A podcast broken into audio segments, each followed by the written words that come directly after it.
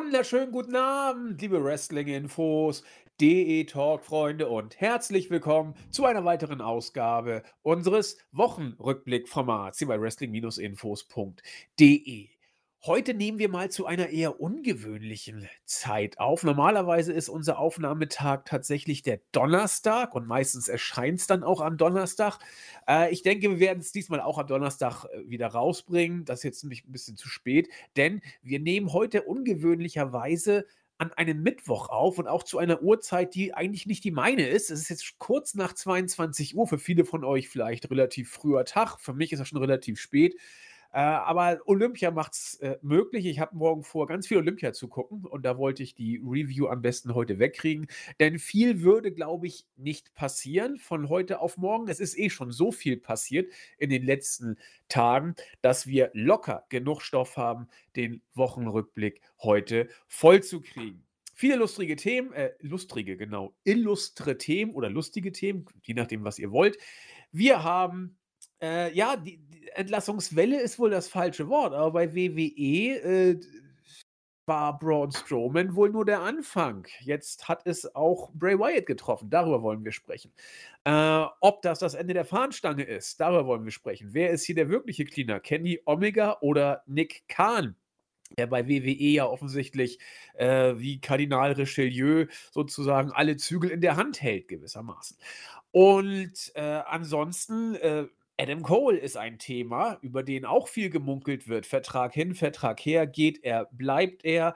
Derzeit hat man ja fast noch mehr das Gefühl als in den 90ern, äh, dass die Leute von WWE, zumindest auch bekannte und namhafte Leute, jetzt rübergehen zu AEW. Was ist da dran? Das wird heute schwerpunktmäßig unser Thema sein. Dazu die Weeklies vom Marktführer, die ja eh immer ein Schwerpunkt bei uns bilden. Und damit haben wir viel Stoff für den Mittwochabend. Ich hoffe, pardon, meine Stimme hält einigermaßen durch und äh, freue mich, dass das sehr kurzfristig geklappt hat. Ich habe ihn heute im Laufe des Abends angehauen, ob er es zeitlich hinkriegt. Er hat es tatsächlich geschafft. Deswegen freue ich mich, dass er da ist. Herzlich willkommen aus Wien, der Christian, unser Chris. Ja, wunderschönen guten Abend dieses Mal. Die Nachtschicht bei Wrestling Infos. Also für alle, die vielleicht abends jetzt unterwegs sind, äh, auf eine Party losgehen und vielleicht nochmal bei uns reinhören. Hallo, willkommen. Ähm, ja, ich habe eigentlich äh, jetzt ein schönes Abendessen hinter mir, ein Bierchen drinnen und ja, bin bereit, um ein bisschen über WW herzufallen. Bierchen ist das Stichwort. Ich dachte auch, Mensch, ich habe heute so viel gearbeitet und gemacht. Da ist es doch mal Zeit, wieder ein schönes Bier sich zu gönnen. Es ist auch schon, kennst du das, wenn es draußen noch irgendwie äh, halbwegs warm ist und das Bier aus dem Kühlschrank sich dann diese, diese ah, Wassertröpfchen ja, da an der Flasche. Diese, dieser Dunst oder so. Ja, das ist, das ist total herrlich. Das habe ich jetzt gerade. Ich trinke heute ein Crafty Brewing Co. American Style, ein Pale Ale. Mal gucken, was das kann, aber es passt so schön zum heutigen Abend und hm. ja, ein typisches Pale, Pale Ale. Und ja, wenn man das mag, also ich komme immer mehr auf den Geschmack, hätte ich nicht gedacht. Ich war, war mal so ein bisschen, bisschen zurückhaltend, aber es geht. Ja, in den kommenden, äh, kurz Einblick auf das oder Ausblick auf das, was kommt. Chris und ich und äh, Jens werden wohl einiges an Gerstensaft verköstigen dürfen in den nächsten Tagen.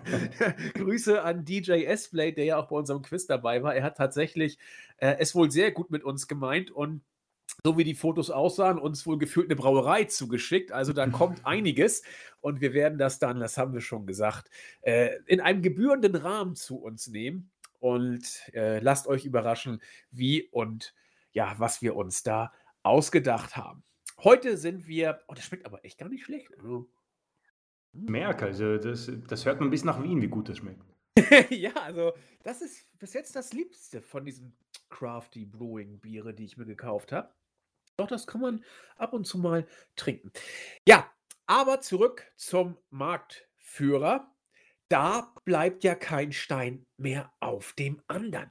Äh, die Entlassungswelle wollte, dann war es eine Zeit lang etwas ruhiger und dann knallte sie zurück, umso intensiver, denn da wurden Namen wie Alistair Black und auch Braun Strowman auf einmal nicht nur gehandelt, sondern äh, da wurden Nägel mit Köpfen gemacht. Die hat man gleich mal rausgeschmissen bei WWE.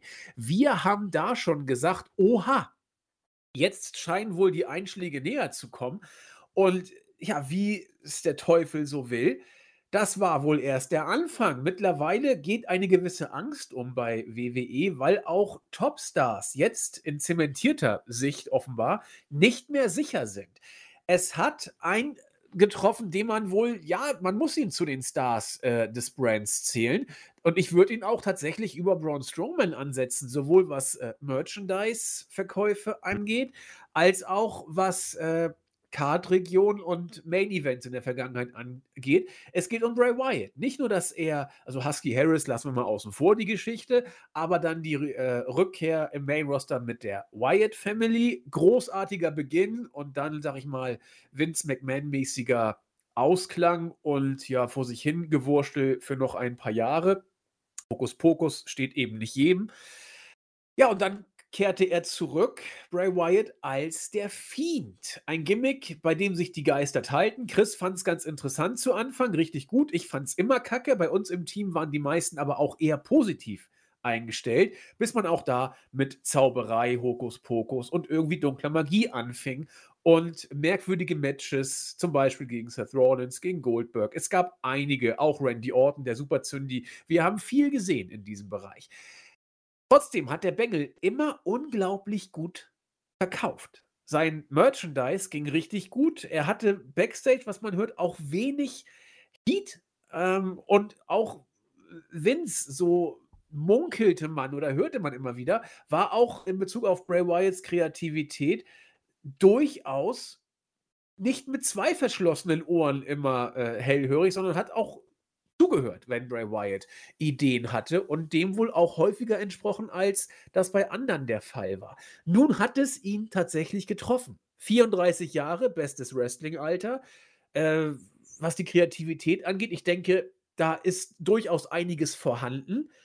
Heat soll es, wie gesagt, auch nicht gegeben haben, aber er ist weg. Chris, da stellt sich doch die Frage, sind es wirklich die Budgetgründe, die man vorgeschoben hat in dieser Situation? Oder warum hat Nick Kahn, der Cleaner, wieder zugeschlagen? Boah, Bray Wyatt ist, das ist echt eine sehr spannende Personalität. Also da, da haben wir, glaube ich, viel, äh, das, was man besprechen könnte. Ähm, ich meine, du hast schon seinen Werdegang schön zusammengefasst. Äh, vielleicht einer von ganz wenigen, die aus einer absoluten Bedeutungslosigkeit und einem, ja, weiß nicht, Husky Harris war wahrscheinlich äh, nach dem Nexus äh, der erste Name auf jeder Entlassungswelle und diesen Weg zu machen, die Bri Bryant Family, die Wyatt Family, äh, ein bisschen traurig, wenn man irgendwie so drüber nachdenkt. Äh, Eric Rowan, glaube ich, nicht mehr aktiv. Ähm, über Brody Lee müssen wir, glaube ich, äh, kein Wort verlieren und jetzt Bray Wyatt, der nicht mehr bei der Company ist. Ähm, das war so ein Stable, wo ich noch sage, das ist das letzte neben den Shield, aber das Shield, glaube ich, steht ein bisschen in einer anderen Kategorie, aber die White Family war noch das letzte, was man bei WWE wirklich noch gut gemacht hat. Der Nexus am Anfang fand ich auch großartig, bis man halt wieder ja, alles vergeigt hat. Aber White Family war, glaube ich, sehr lange und durchgehend etwas, was man sich auch ansehen konnte. Auch da ein paar Ausnahmen, keine Ahnung, die Fehde mit John Cena war vielleicht etwas, was wir brauchen mussten, aber äh, wohl jeder durchgehen äh, jeder angehende Topstar musste, glaube ich, da gegen Cena bei WrestleMania sich hinlegen. Ähm, und dann eben die, der Fiend, ja. Äh, auch eine interessante Sache, die ich am Anfang, ich fand das zugegeben wirklich sehr gut. Ähm, diese, ja, äh, zwei Persönlichkeiten in einem Menschen, oftmals verfilmt, ähm, auch in diversen Büchern zu finden, aber äh, Wyatt hat das, glaube ich, wunderbar für mich, also mich hat er damit erwischt und dann äh, das Debüt. Man hat sich da offensichtlich auch sehr viel Mühe gegeben. Also das war definitiv nicht nur Wyatt, auch wenn, wie du angesprochen hast, äh, offenbar das Ohr von Vince offen war. Und das ist natürlich eine Sache, wo wir dann jetzt hier in der Gegenwart sehen. Er war nach WrestleMania, nach, dem, nach der Niederlage gegen Orton, dann nicht mehr zu sehen. Und offenbar hat man eben dieses Gimmick komplett Alexa Bliss überlassen. Was ich davon oder was wir davon halten, haben wir oftmals auch schon erwähnt. Deswegen werde ich da meinen Mund verschließen. Ähm, und Fiend, ja, spätestens, spätestens bei Hell in a Cell gegen Seth Rollins mit dem roten Licht und dem, dem Booking und was auch immer, ähm, ja, hat man sich dann selbst ins Knie geschossen. Ähm, der Grund, boah, also wenn es nicht Budgetkürzungen sind, dann tue ich mir schwer, weil ich habe ein bisschen auch beim Observer reingehört und nach Angaben war es wohl immer geplant, dass er zurückkommt. Äh, du hast auch angesprochen, die Leute kaufen sein Merch.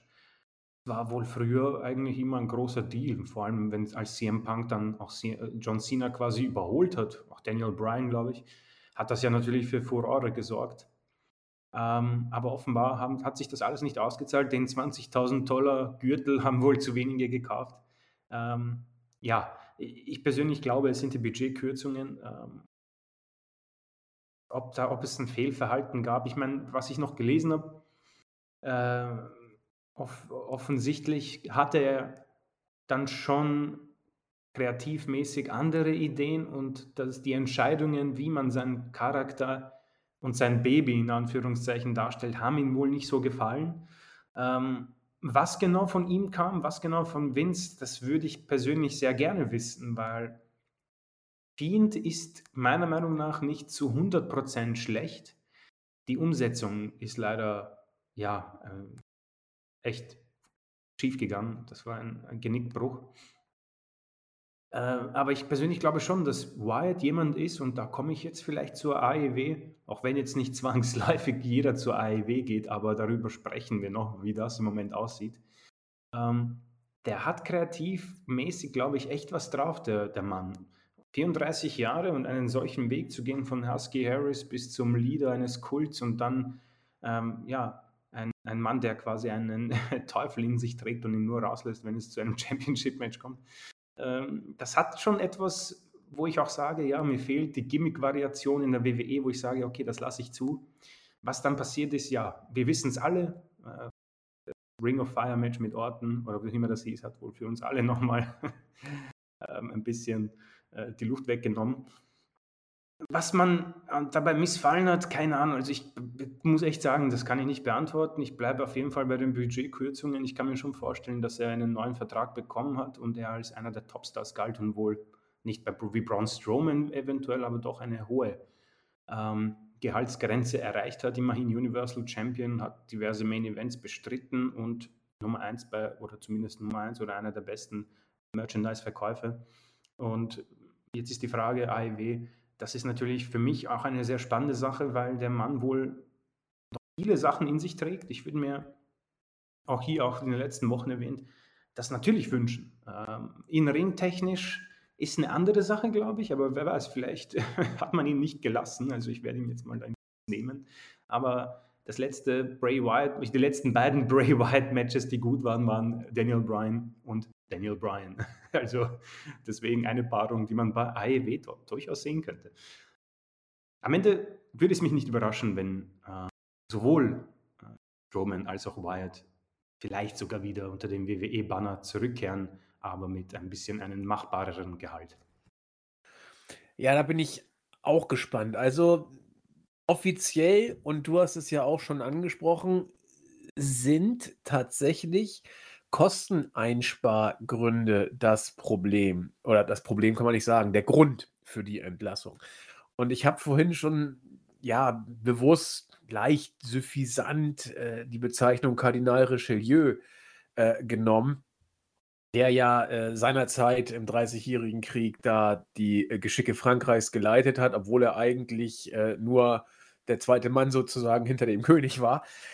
Ähm, das passt hier aber tatsächlich so ein kleines bisschen vielleicht, denn Vince McMahon soll sowohl äh, Nick Khan als auch CFO äh, Christina Salen extrem weitreichende Vollmachten gegeben haben und äh, die sind, wie das eben im Kapitalismus dann so läuft, ja, will ich jetzt ja weder, äh, ihr kennt das ja, will ich jetzt weder verurteilen noch loben es ist eben so. Und wenn solche Leute dann die Vollmachten haben und äh, kapitalmäßig drauf sind, die Kosten radikal einzusparen, wo ich mich immer noch frage, warum, äh, dann läuft das eben so.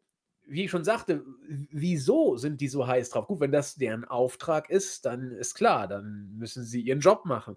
Dann stellt sich die Frage, warum will Vince solche Leute um die Kosten dann so radikal einzusparen. Es gibt zwei Möglichkeiten. Entweder weil er Geld geil findet und sagt, okay, Strowman raus, Wyatt raus, äh, Sale and Lease back und dann für weniger oder günstiger Geld wiederholen, halte ich durchaus für möglich und ich bin mir auch sicher, dass es bei Strowman funktionieren wird. Bei Wyatt weiß ich es nicht, denn der Junge ist zwar der WWE verbunden, aber ich, ich glaube, dass sein A, kreatives Können und B, seine kreativen äh, ja, Ambitionen vielleicht doch ausgeprägter sind als der Wunsch, zurück zu WWE zu gehen für weniger Geld. Und wie du schon sagtest, es wurde ja auch nicht jede seiner, kreative, seiner kreativen Ideen umgesetzt, wenngleich, auf, wenngleich Vince auf ihn wohl häufiger gehört hat als auf andere. Der hat auch nicht alles durchbekommen, der gute Bray, was er äh, durchkriegen wollte bei Vince. Deswegen könnte ich es mir durchaus vorstellen, dass er vielleicht doch anderswo unterkommt. Und seien wir mal ehrlich, dieser Bray Wyatt mit der kreativen Ader, die er hat, du hast es schon gesagt, das wäre jemand, der bei AEW da eventuell seiner Kreativität einen gewissen Freiraum geben könnte. Ja, ich habe schon Dark Order gelesen, also das würde ja passen. Ja, ja, Zack Attack hat das bei uns, glaube ich, auch gesagt. Er meinte, die Dark Order braucht einen neuen Leader.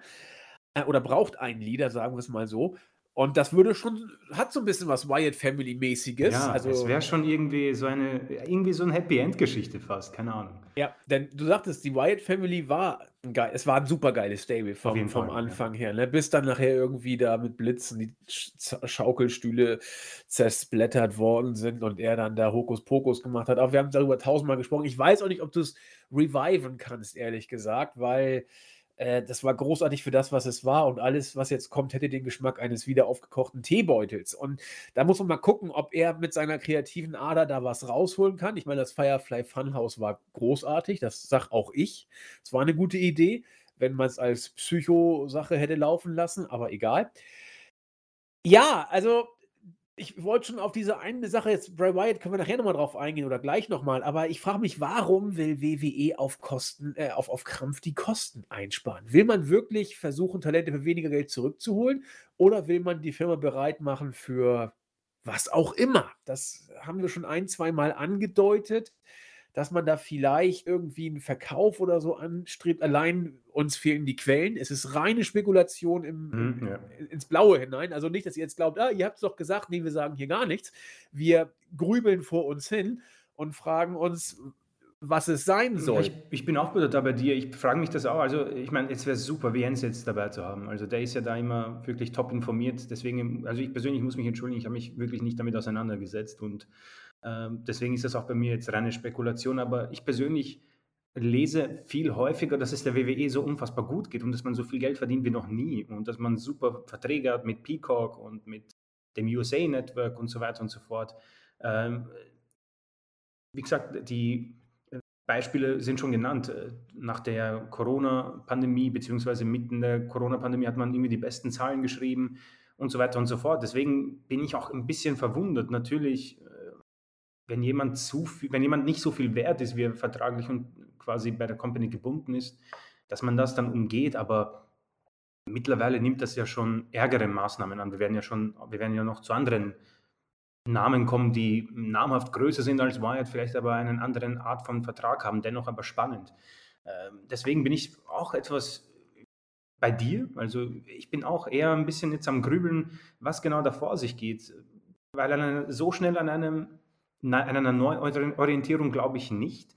Aber dass es, dass es einem so schlecht geht, dass man wirklich schon, ja, an seinem eigenen großen Talenten spart, das ist für mich dann doch eine Überraschung. Ich persönlich, Braun Strowman, habe ich, glaube ich, so erwähnt, ähm, fand ihn jetzt nicht großartig, ja, aber ich war dann schon etwas erstaunt, als ich diese ominöse Nachricht der Future Endeavors gelesen habe, und bei Bray Wyatt war ich dann doppelt noch. Also als ich das gesehen habe, so, oh wow, das erklärt seine Abstinenz, aber dann wieder auch nicht. Deswegen war ich so die ganze Zeit am Grübeln, was genau dahinter den Kulissen vor sich geht. Und es ist so ein spannendes Thema und deswegen äh, wäre wär natürlich Jens jetzt natürlich großartig, um uns vielleicht die Zahlen ein bisschen näher zu bringen.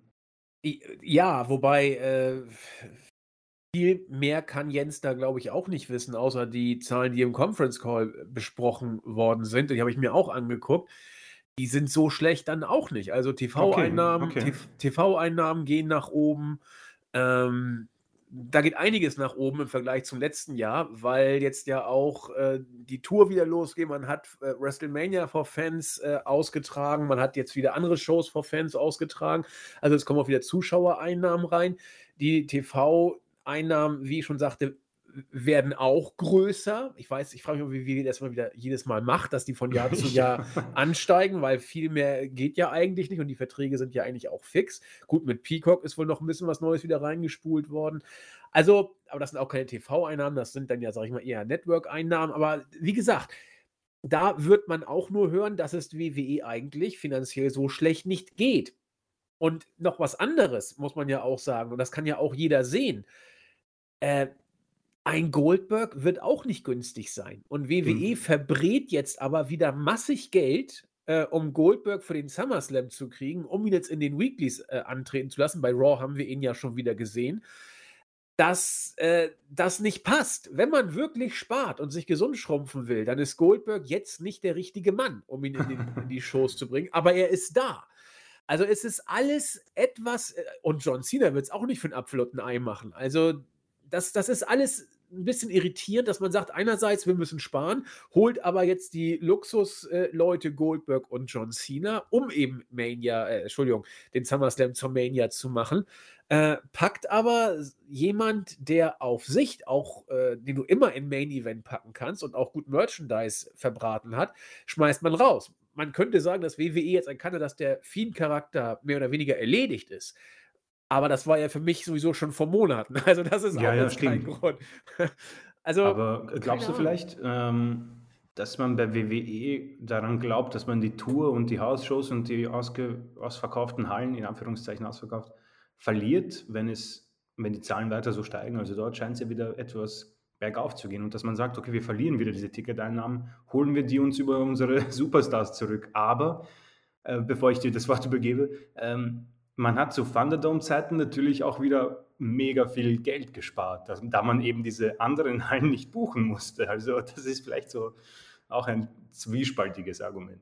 Ja, man muss dazu eine Sache sagen. Ähm, der Wyatt-Charakter spielt da, glaube ich, keine große Rolle oder hat keine große Relevanz. Denn äh, als man die Tourdaten von WWE jetzt für die Hausshows und für die Weeklies rausgegeben hat, konnte man mit Bray Wyatt oder dem Fiend nicht werben. Das hat man auch nicht gemacht, weil mhm. äh, man ihn ja seit Wochen aus dem Verkehr, er hat ja seit Randy Orton Mania Match, seit äh, April kein Match mehr geworkt. Also er war ja auch weg, obwohl er nicht verletzt war, wie es hieß.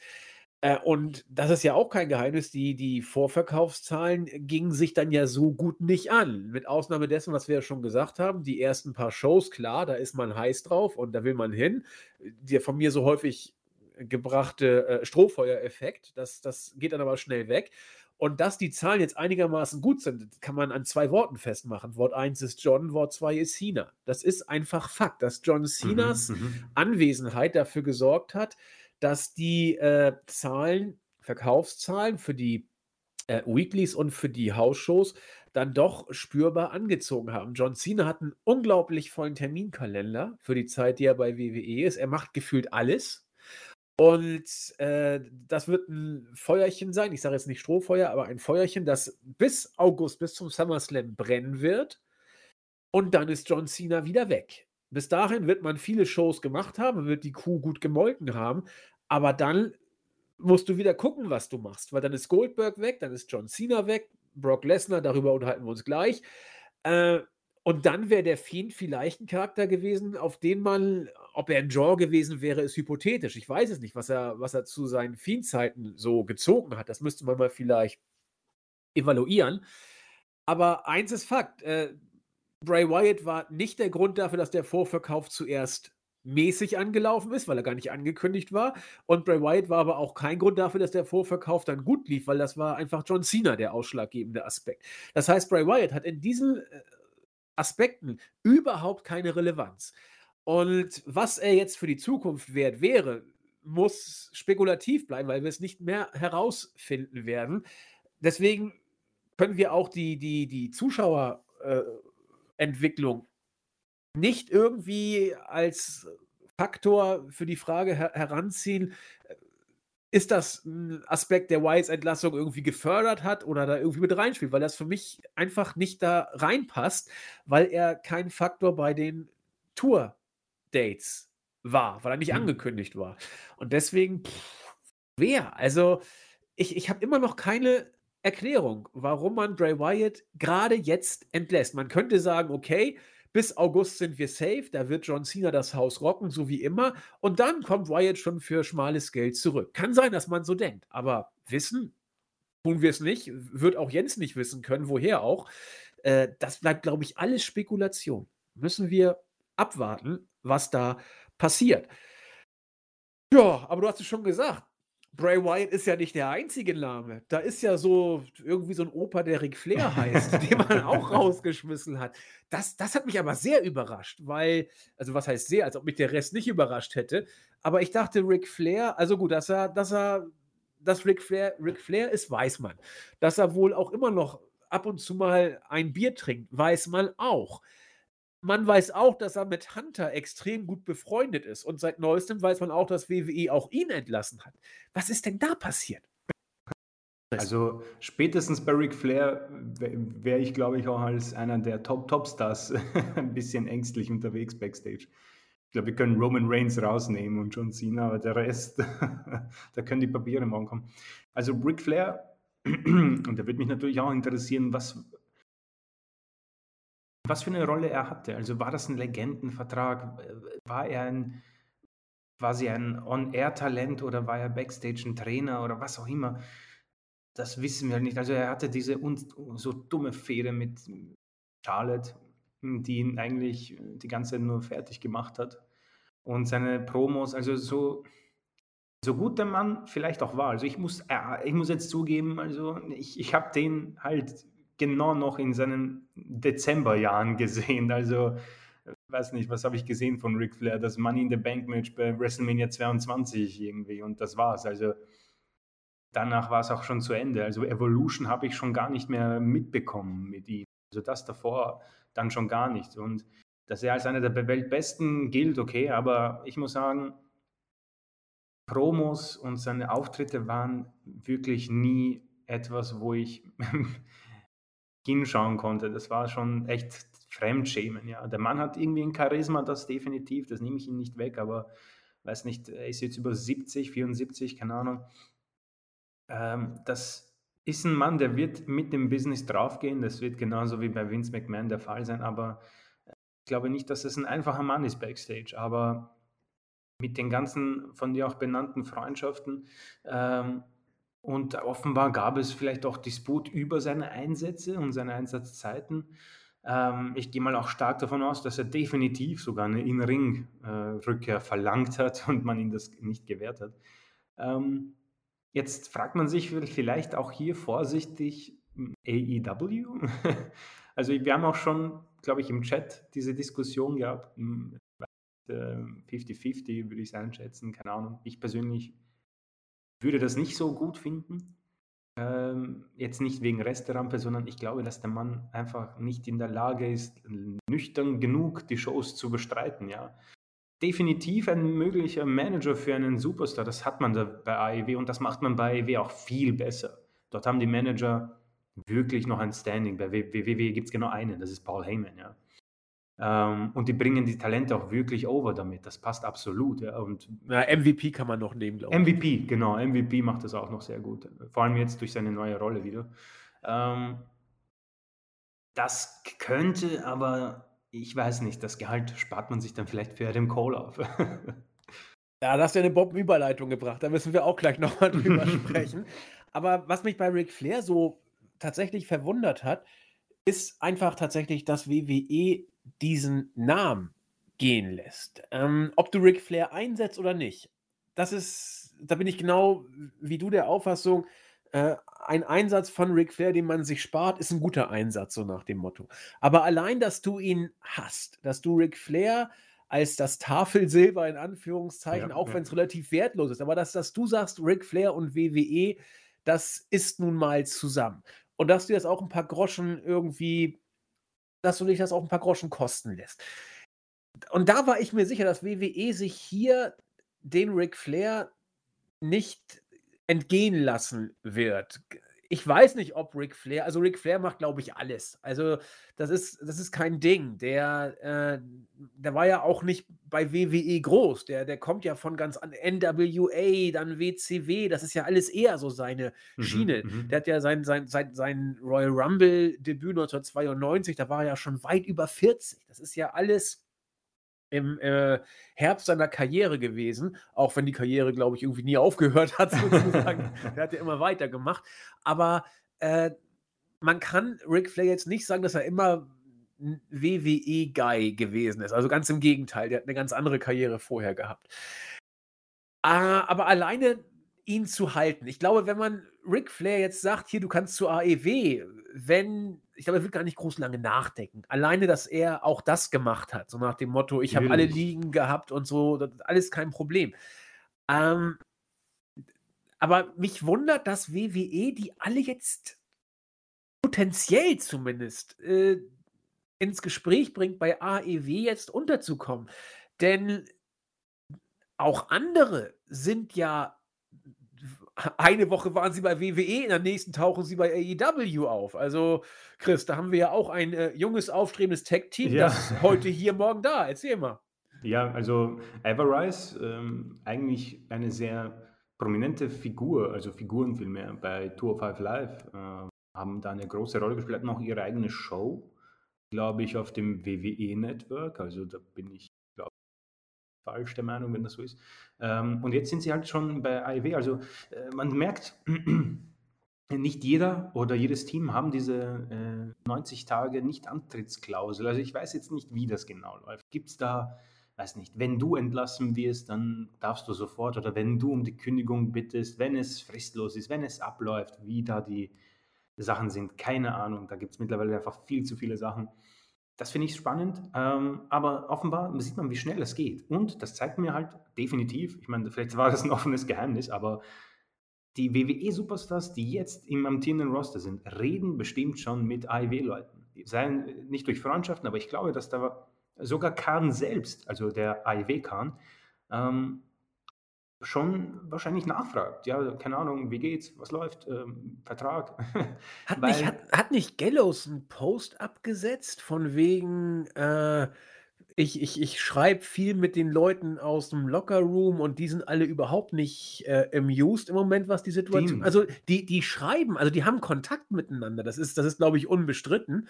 Mhm. Und äh, da, da sind, da sind Kommunikation. Safe. Genau. Ja. Um, um auch unseren Anglizismen quasi treu zu bleiben. Er hat das gedroppt, ja, auf Twitter. Und, yeah. und äh, ich meine, es ist fast so wie ein offenes Geheimnis. Also dass man Backstage bei WWE, wenn du jetzt nicht Roman Reigns oder John Cena heißt, nicht glücklich bist, das ist, trifft, glaube ich, auch schon sehr bald viele zu. Dass Nikki Cross dieses Gimmick hasst, das kann ich mir sehr gut vorstellen. Ich kann es mir mehr vorstellen, als dass sie es wirklich lebt und liebt. 100 ähm, Pro, weil wetten, dass sich das Sanity-Gimmick selbst ausgedacht ja, hat. Ich würde ja. wetten. Weil die Leute, ich meine, das ist ja auch etwas, ich vergleiche das immer so mit, wenn, wenn dir jemand das Kissen ins Gesicht drückt und du nur noch ein bisschen da herumwirbelst und irgendwann passiert gar nichts mehr. Ähm, wir haben das ein bisschen mit Sami Zayn, Kevin Owens, Shinsuke Nakamura verglichen. Die sagen, okay, der Vertrag ist super, ich bleibe jetzt hier. Übrigens auch Namen, die unter hoher Gefahr stehen, meiner Meinung nach. Also ich kann mir Nakamura, Zayn und Owens gut vorstellen, dass sie irgendwann auf dem berühmten Bild zu sehen sind mit Future Endeavors und ja, dann wird es heiß. Dann wird es also richtig heiß. Zane äh, jederzeit, glaube ich. Also der, da könntest mhm. du jeder also morgens aufwachen und er wäre, glaube ich, fast einer von denen, die am nächsten dran sind. Auch wie er in letzter Zeit gebuckt wurde, der wurde ja von Owens weggefrühstückt. Also mhm, kannst, mhm. kannst du haben, ja.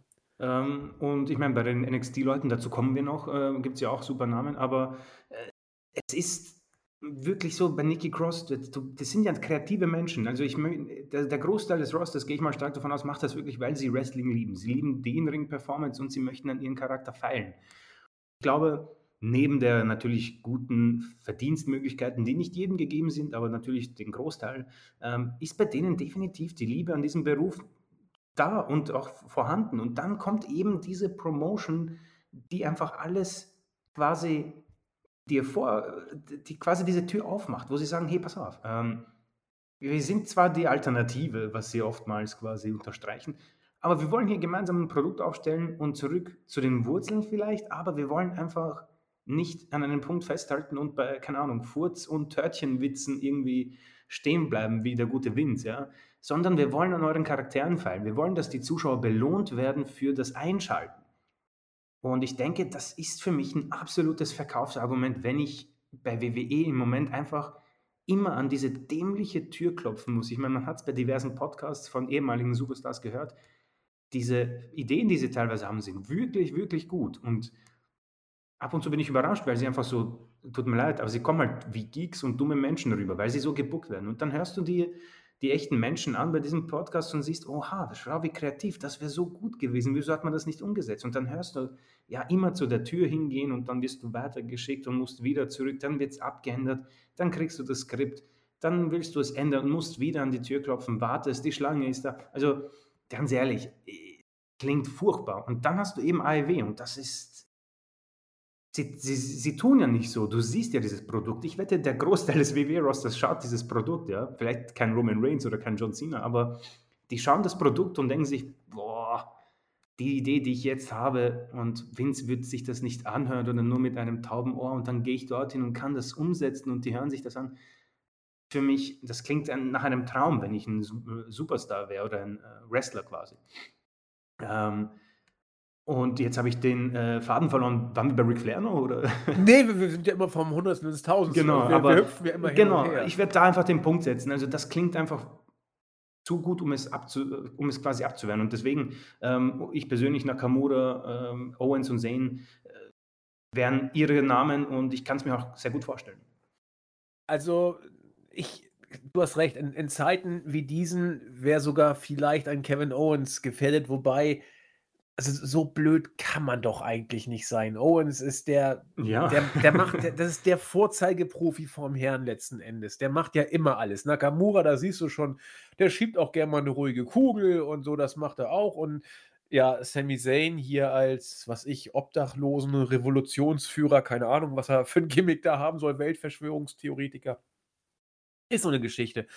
Ähm, aber natürlich, diese drei sind gefährdet. Zane für mich am allermeisten, aber ich kann mir eigentlich nicht vorstellen, dass man Owens gehen lässt. Muss man mal gucken. Ähm, aber ich glaube, auch bei AEW bist du nicht im Booking-Himmeln. Also da, da wird ja auch, du kannst dich da nicht frei entfalten wie im Ja, ja, Paradies. Da, klar. da gibt es auch Zwänge, ja, das ja. ist, das ist, das ist wohl klar. Aber äh, ich glaube, das ist doch schon eine andere Art des äh, Arbeitens, als es das bei, bei WWE ist. Also hun- 100 Pro. Das, das nach allem, was man weiß, kann man das, glaube ich, sagen. Und jetzt haben wir schon ein paar Namen gesagt, bei denen Fakten geschaffen worden sind. Ein anderer Name ist in der Schwebe. Und zwar, ja, im, im äh, Limbus sozusagen, Adam Cole. Sein Vertrag lief nach allem, was man weiß, im Juli aus. Man hat ihn jetzt erstmal provisorisch verlängert bis Nach zum SummerSlam. SummerSlam-Wochenende. Das heißt, so lange ist er unter einem provisorischen, aber natürlich erstmal gültigen Vertrag. Was danach passiert, weiß man nicht. Nach allem, was man so munkeln hört, wollte WWE alles tun, um diese Vertragssituation um Adam Cole geheim zu halten. Wie so oft hat es natürlich nicht geklappt. Irgendeiner plaudert immer. Und so weiß die ganze Welt jetzt, wie es um Adam Cole aussieht. Man versucht wohl, ihn zu halten. Andererseits hat er natürlich ein, zwei gute Argumente, die für AEW sprechen. Kreative Freiheit, äh, Entfaltung, Neubeginn und äh, Britt Baker. Ne, also das ist ja seine Lebensgefährtin, die lungert ja auch bei AEW rum, auch gar nicht mal so unerfolgreich. Ja, das kann auch spannend werden. Also Adam Cole ist einer dieser Namen, ich will nicht sagen, sie sind ein Difference Maker oder ein Game Changer, aber wieder einer dieser Namen, die aufhorchen lassen. Oh ja, Wenn, ja. wenn du jetzt hörst, dass CM Punk, Daniel Bryan und Adam Cole bei AEW sind, also dann wird man hellhörig. Und ich kann auch, wie gesagt, ich kann auch verstehen, dass äh, Fox und äh, USA Network absolut not amused sind, äh, als sie oder waren, als sie mitgekriegt haben, dass Brian und, und Punk wohl, so wie es aussieht, rüber machen zu AEW. Und da kann Vince mir 10.000 Mal erzählen, ja, wir glauben an unser Roster, ich lache mich tot. Ja, und äh, wir, wir sind da safe und wir werden dagegen steuern durch krasse Entlassung und so weiter. Äh, wenn du als Casual darauf guckst, dann siehst du doch, aha, AEW hat Punk und Brian und WWE hat sie nicht mehr. Und das sind doch die Gründe scheißegal. Also, äh, deswegen ist zwar Adam Cole vielleicht kein Game Changer, äh, Game Changer oder Difference Maker, aber er ist ein Faktor. Und so wie das jetzt aussieht, also das, das ist, äh, interessant klingt es, 50-50 wohl auch. Ich versuche es diplomatisch zu sagen. Ich würde mich nicht wundern, wenn er seinem Herzen folgt und bei Britt Bakers Promotion vielleicht anheuert. Oder was meinst du? Also bei Adam Cole sind wir jetzt bei einem Namen, wo ich natürlich ähm, hellhöriger werde. Also ich glaube, bei mir gibt es so Namen, da dann stehe ich halt mal auf. Also Will Ospreay ist definitiv jemand, der mich sehr beschäftigt, ja. Äh, und Adam Cole ist jemand, wo ich sage, ich, ich, das haben wir oftmals gesagt, man kann es nicht genau sagen, aber er hat mich so unfassbar gecatcht, so, schon vor der WWE. Der Mann hat ein Charisma, das ist wirklich, das, das, das, das, da bekommst du eine Nackenschelle davon. Das ist so unfassbar stark, was er macht. Sein Innenring-Technik muss man nicht drüber sprechen. Und das ist halt, es ist tatsächlich wirklich unfassbar, was die WWE aufhält. Aber es ist natürlich klar, dass Vince McMahon wohl sich Adam Cole angesehen hat und sich gedacht hat, ja, ist halt kein Hulk Hogan, ja. Und ähm, hat dann mal gesagt, schick ihn zu NXT, Bro, und äh, schauen wir mal, was passiert was halt unfassbar furchtbar ist. Wenn ich mir vorstelle, der Mann ist 32, er ist 32, der ist in der Blüte von, der ist absolut ready, um deine Company zu tragen. Du hast wirklich ihn in der Höchstform gehabt bei NXT, so heiß wie noch nie. Da hätte der ominöse Main-Roster-Einzug kommen müssen und er hätte bis heute die Company tragen müssen und das hätte er locker geschafft. Da bin ich absolut überzeugt davon. Ähm, vorausgesetzt, man hätte ihn natürlich, also ich, ich hätte mir natürlich vorstellen können, dass er so ein Kevin Owens wird im Main Roster, wo er sagt, okay, weißt du was, der Vertrag ist gut und ich mache das, was sie machen, aber das, was sie mir geben, werde ich so gut machen, wie man es einfach nur machen kann. Und das ist für mich im Moment Kevin Owens im Main Roster. Ähm, aber Adam Cole ist für mich, der überschattet sie halt wirklich alle. Keine Ahnung. Ich bin ein großer Fan, ich mag ihn wirklich sehr. Und ähm, nachdem man weiß, wie das ominöse Main Roster aussieht, wäre ich, wär ich bei ihm sogar noch mehr gehypt fast als bei einem äh, CM Punk, einfach nur weil Adam Cole erst noch in diese beste Zeit kommt, ziemlich sicher. Ähm, Daniel Bryan ist so ein anderes Thema. Daniel Bryan ist halt wieder jemand, wo ich sage, okay, da hauche ich erneut auf, wie bei Osprey und Cole. Ähm, deswegen, es ist tatsächlich unfassbar, dass man so ein Talent, was man hat, die WWE hat die Lösung auf AEW. Ja? es, ist, es ist tatsächlich, es steht vor der Haustür. Und dass man das so leichtfertig, also dass, dass der keinen Vertrag hat, ist absurd in diesen Zeiten, wo AEW offenbar absolut in, die Möglichkeit hat, alles sich zu holen. Ja? In Klammern gesetzt, ob das gut oder schlecht ist, das ist eine Diskussion für zukünftige Podcasts. Ja?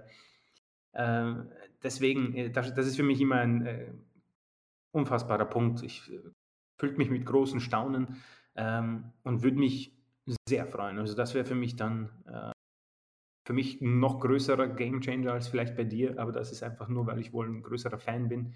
Äh, er wäre eine absolute Bereicherung und was man da machen könnte, keine Ahnung, mit möglichen Stables und vielleicht mit Kenny Omega oder keine Ahnung, irgendwas mit dem Bullet Club oder also die Möglichkeiten sind ja dann wieder so vielfältig und so wunderschön als Wrestling-Fans, äh, dass einem die Augen strahlen, aber persönlich äh, habe auch hier das Gefühl, auch wenn ich mich schon bei Daniel Bryan geirrt habe, ähm, habe ich das Gefühl, dass WWE, also das wäre schon ziemlich bescheuert, ja. Äh, aber ich habe das Gefühl, dass sie ihn noch ein, also dass er einen neuen Vertrag unterschreiben wird. Ähm, es wird sehr lukrativ sein. Aber ich glaube, dass da Triple H vor allem wohl beim Vince definitiv anklopfen wird und sagen, ja, also ich, ich, ich weiß nicht, wie es dir geht, alter Mann, aber wir haben, wir haben hier Leute, die müssen bleiben, sonst äh, wird AEW nicht 1-1 haben und nicht 1-2, sondern bald mal Raw überholen. Und dann haben wir, glaube ich, den Super-GAU beim USA Network. Ähm, ja, ich verstehe deine Sichtweise, aber ich gehe tatsächlich in die andere Richtung. Aus mehreren Gründen. Zum einen muss Adam Cole ja noch mitspielen. Das heißt, man müsste ihm schon richtig was bieten. Mhm, mhm. Finanziell und vielleicht auch kreativitätstechnisch. Zweitens, nach allem, was man gehört hat, ist Adam Cole gar nicht heiß aufs Main Roster. Er gehört wohl, wie Tommaso Ciampa auch, zu denen, die lieber bei NXT bleiben, als im Main Roster den Gang alles Irdischen zu gehen, sozusagen. Zumindest allen, was wrestlerisch gut ist und aus NX von NXT kommt. Der Rest, wie Elias und Corbin, bleiben eh safe in den Main-Roster-Shows. Ähm, also, das sind zwei Faktoren. Dann der dritte Faktor, wird Vince überhaupt so viel Geld in die Waagschale schmeißen? Und da hast du gesagt, Hunter wird da schon für sorgen, weil er ihn für NXT unbedingt braucht. Wenn ich Vince wäre, und ich versuche jetzt mal in Vince McMahon reinzuversetzen, was ja unmöglich ist, aber dann würde ich sagen, NXT ist eine Witzshow. Das ist der Nachwuchsbereich. Ich gucke mir die Shows auch gar nicht an. Warum soll ich denn viel Geld für einen von mir aus richtig guten Worker, unter uns habe ich eh genug, ausgeben, wenn der dann bei NXT weiter vor sich hin versauert? Äh, unter uns, äh, Hunter, wie groß ist Adam Cole eigentlich? ja, das ist 100 Pro. Wie groß ist er? Recht. Wie du hast vollkommen recht. Adam Cole ist 1,83. Besten Dank, sagt Vince. Äh, 2,50 Euro pro Stunde, so nach dem Motto. Mehr kriegt er nicht. So, also das, das, das stellt sich nicht. Also wir dürfen äh, Vince McMahon nicht mit wrestlerischen Maßstäben messen. Der sieht NXT, der sieht, wir sparen Kosten und er sagt, Adam Cole, netter äh, Indie-Star, der bei uns gut funktioniert hat. Und seien wir doch mal ehrlich, für mich war Adam Cole zuletzt bei NXT nicht mehr der Gamechanger. Nee, Sein nee, Charakter hat sich für mich da irgendwie ein bisschen überlebt. Dieses, äh, was ich Mammut-Match da prügeln mit allem, was du hast, äh, gegen Kyle O'Reilly, hat mich eher als Materialschlacht am Ende so ein bisschen ermüdet, weil es einfach too much war. Der Adam Cole-Charakter bei NXT war großartig, aber er ist an sein Limit, an seinen Zenit meines Erachtens gekommen. Für Adam Cole schreit alles nach einem Wechsel. An ja. dem Status seiner Karriere, an seinem Standing bei NXT und an seinen Aussichten im Main Roster. Wenn ich Adam Cole wäre, ich würde nicht lange nachdenken. Ich würde zu neuen Herausforderungen gehen. Ich würde zu einem freshen Restart gehen. Ich würde zu meinem Mädel gehen und ich würde zur Kreativität gehen. Ich würde jetzt äh, Jumping Ships machen, wie man so schön sagt. Äh, bei WWE erwartet mich nichts mehr. Ich habe alles da erreicht. Main Roster wäre mein Tod. Der zweite Shawn Michaels werde ich unter Vince sowieso nicht. What the fuck? Da hau ich doch in den Sack. Oh, jetzt mhm. reime ich auch noch. Also, das, das, also, deswegen tendiere ich dazu, selbst wenn man ihm das Geld gibt, was ich aus den dargelegten Gründen nicht glaube, dass er noch Seconds, äh, Second Thoughts kriegen würde, wie wir so schön sagen, und nochmal grübeln würde. Also ich tendiere eher zum Wechsel tatsächlich. Also mhm. mal schauen.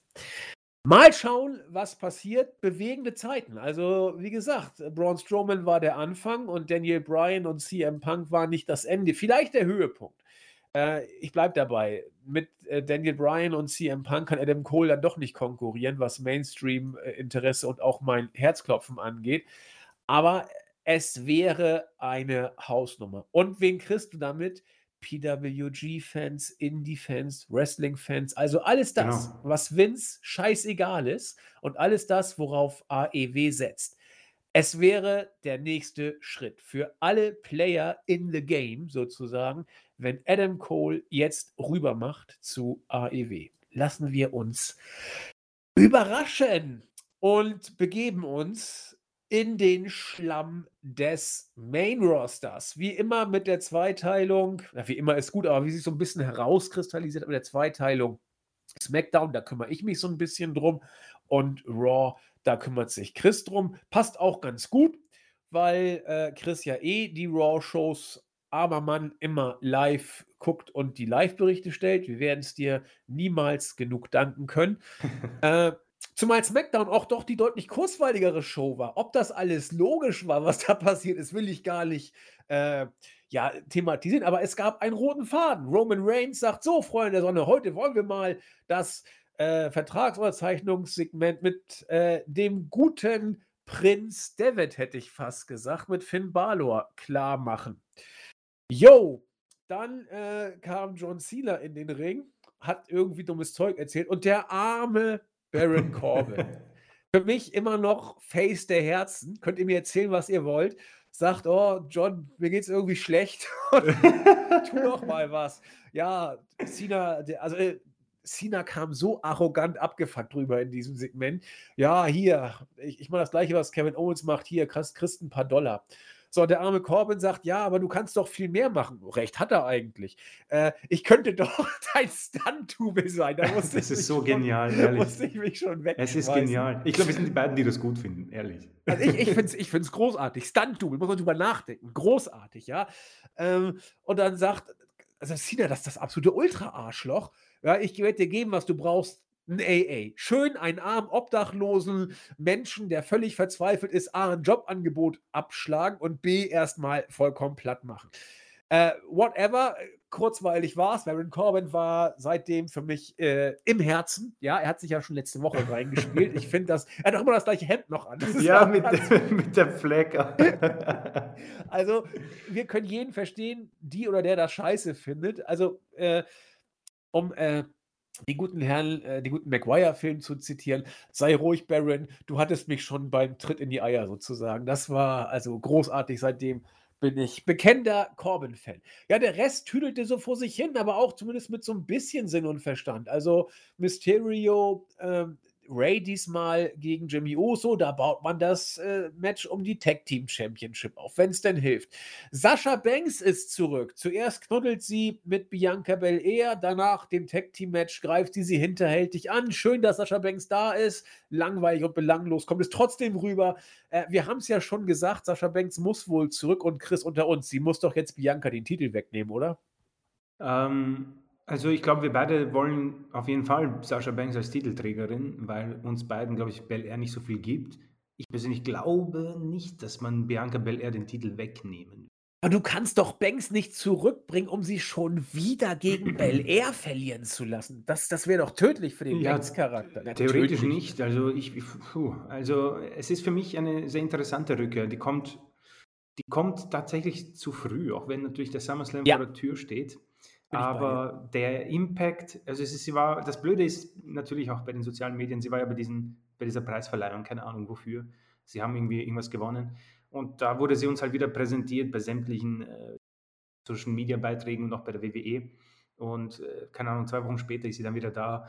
Äh, nichtsdestotrotz, Sascha Banks ist für mich der größte Star bei SmackDown, bei der Women's ja. Division. Und das ist, ähm, das, das ist eben das Problem. Ich bin ganz bei dir.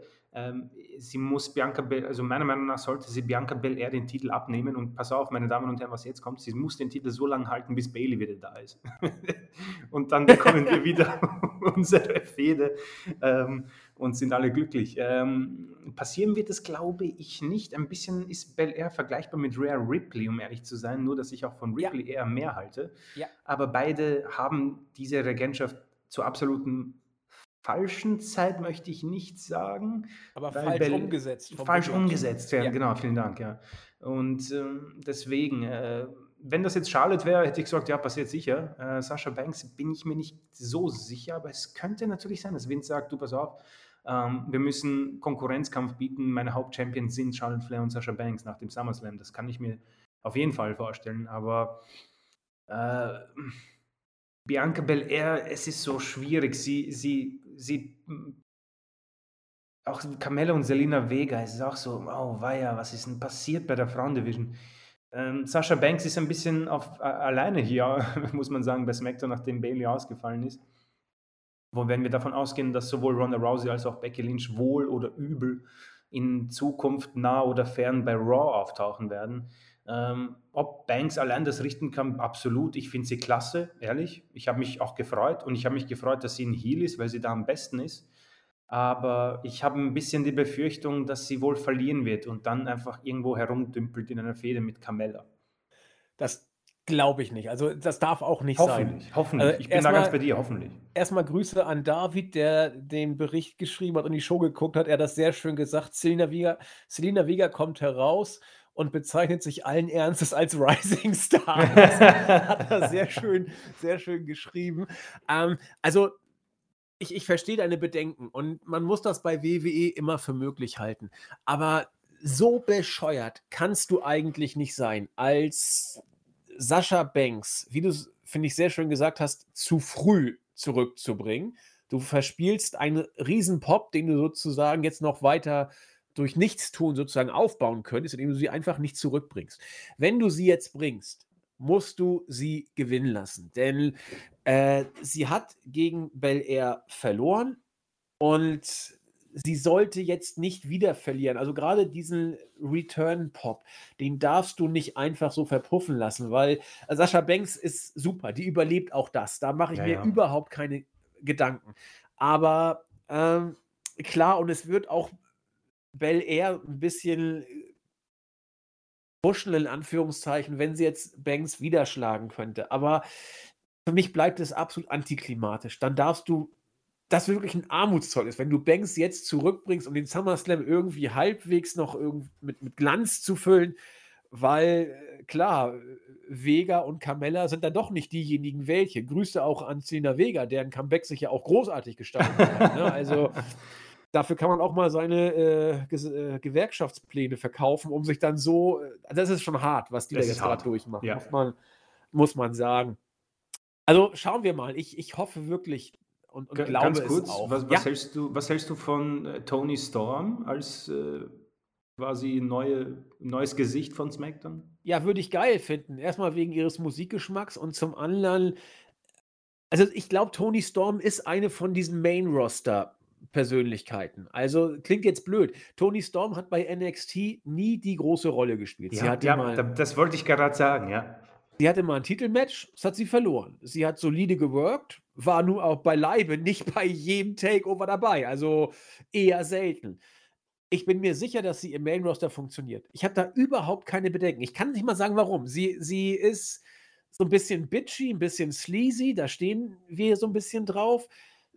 Man kann sich so ein bisschen an ihr reiben, in Anführungszeichen. Ich persönlich finde sie heiß. Also, es ist natürlich Geschmackssache und ist auch kein wertender Aspekt. Bitte jetzt nicht hier irgendwie mich auf die Sexualschiene äh, degradieren und so weiter. Also Aber sie, ich finde. Sie sieht wirklich süß aus. Also sie hat ja. wirklich, ein, wirklich ein hübsches Gesicht. Das kann man, genau. muss man so einfach feststellen, mein Gott. Und, und auch äh, die entsprechenden Rundungen, auf die man vielleicht steht. Aber ich glaube, sie ist ein Main-Roster. Mensch. So wie Corbin bei NXT nicht funktioniert, aber im Main Roster halbwegs funktioniert. Jetzt sowieso gerade großartig. Äh, so wie Elias bei NXT keine Rolle gespielt hat, aber im Main Roster nicht tot zu kriegen ist. Er kommt immer wieder und immer wieder. Genauso glaube ich, dass äh, unsere Kollegin Storm, äh, die bei NXT nie die große Rolle gespielt hat, eine der wenigen ist, die sich im Main Roster keine Gedanken machen muss, weil sie ein gewisses Charisma hat, weil sie äh, Optik und Individualität mitbringt äh, und trotzdem besser wresteln kann als ungefähr 80 Prozent bei SmackDown. Also ich persönlich hätte eigentlich richtig Lust auf Sasha Banks gegen Tony Storm irgendwie ja. im letzten Jahr jetzt, um uns einfach ein bisschen durch diese ja dann doch schwierige Zeit durchzubringen, weil WWE nach dem SummerSlam ist immer äh, etwas mühsam, auch wenn natürlich wir beide die Shows damals in der Thunderdome-Zeit gar nicht so schlecht fanden. Ja. Also, ich würde am liebsten Tony Storm eher früher als später im Main Event bei den Mädels haben, genau wie du auch, weil ich glaube, äh, das könnte funktionieren. Also rein vom Gefühl. Du kannst jetzt, also ich glaube, du kriegst sie auch nicht runtergebuckt, weil sie einfach zu süß ist, zu, zu charismatisch und zu gut worked. Also, keine Ahnung. Klar, du kannst alles runterwursteln, gar kein Thema. Aber wenn ich ein NXT-Mädel gute Chancen ausrechne, dann Tony Storm. Yo, was haben wir noch? Reggie als der Interbrand Superstar tritt bei Raw und SmackDown auf. Herzlichen Glückwunsch. Und dann auch ein Segment, über das man sich herrlich äh, unterhalten kann. Ja, Roman Reigns sagt, dann wird's mal Zeit fürs Vertragsunterzeichnungssegment. Äh, Finn Balor kommt, labert dusseliges Zeug. Das war richtig peinlich. das war wirklich nicht gut. Das war ganz, ganz schlimm. Aber Finn, du hast es gewollt. Kein Mitleid von meiner Stelle hier an dich. Selber schuld. Depp. Ähm, und dann kommt der arme Corbin. Ja, also wir müssen uns da auch mal ihn hineinversetzen. Der Mann muss Superstars anbetteln, weil er sich kein Hemd leisten kann. Aber auch geil, dass er immer von WWE äh, zu dem nächsten Austragungsort geflogen wird und dann läuft er Backstage rum und äh, bettelt die Leute an. Das ist, ich finde find die Idee schon so großartig. Ja, er kommt also und sagt: Mensch, ich muss doch irgendwie auch Geld finden. Ich muss in dieses Match, das, das, das gibt Geld.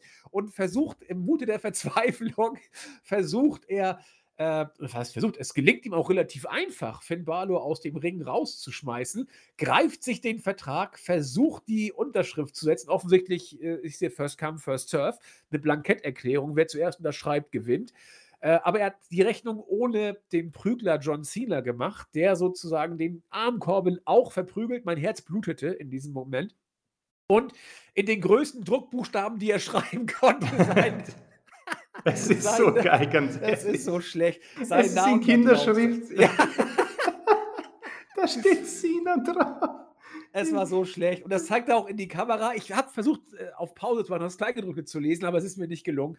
Äh, ja, nun haben wir also, wie wir schon gesagt haben, John Cena gegen, oh. äh, gegen Roman Reigns. Ich hoffe ja auf ein äh, Triple Threat Match mit Corbin. Nein, Five-Way. Denn erstmal muss sich ja äh, der gute äh, Finn Balor zurückarbeiten. Dann müssen wir aus sozialen Gesichtspunkten natürlich auch Baron Corbin reinbucken. Und äh, der braucht natürlich auch einen Betreuer. Also kommt auch Kevin Owens rein. Also haben wir ein Five-Way-Match. Und das wäre, das Match da würde ich für bezahlen. Das wäre der Hammer. Und am Ende werden wie auch immer durch irgendein Wunder Corbin und Owens Tag Team Champions, obwohl es um die WWE Championship geht. Keine Ahnung. Also ich, ich fand's, ich fand's okay, muss ich sagen. Es war ja, schlecht, aber. Also, was. ich meine, wenn wir jetzt natürlich den Aspekt rausnehmen, wo alle sagen, ja, was ist denn das hier? Wenn jetzt, wenn wir jetzt zufällig quasi, wo hat SmackDown stattgefunden? Wenn wir zufällig in Target Center gewesen wären, und über das Ringseil irgendwie drüber springen und da unseren Namen irgendwie in Kinderschrift offenbar reicht. Also theoretisch reicht einfach unsere Initialen, dann bist du einfach äh, der Herausforderer Nummer 1 auf die Universal Championship gegen den wohl größten Star der WWE derzeit.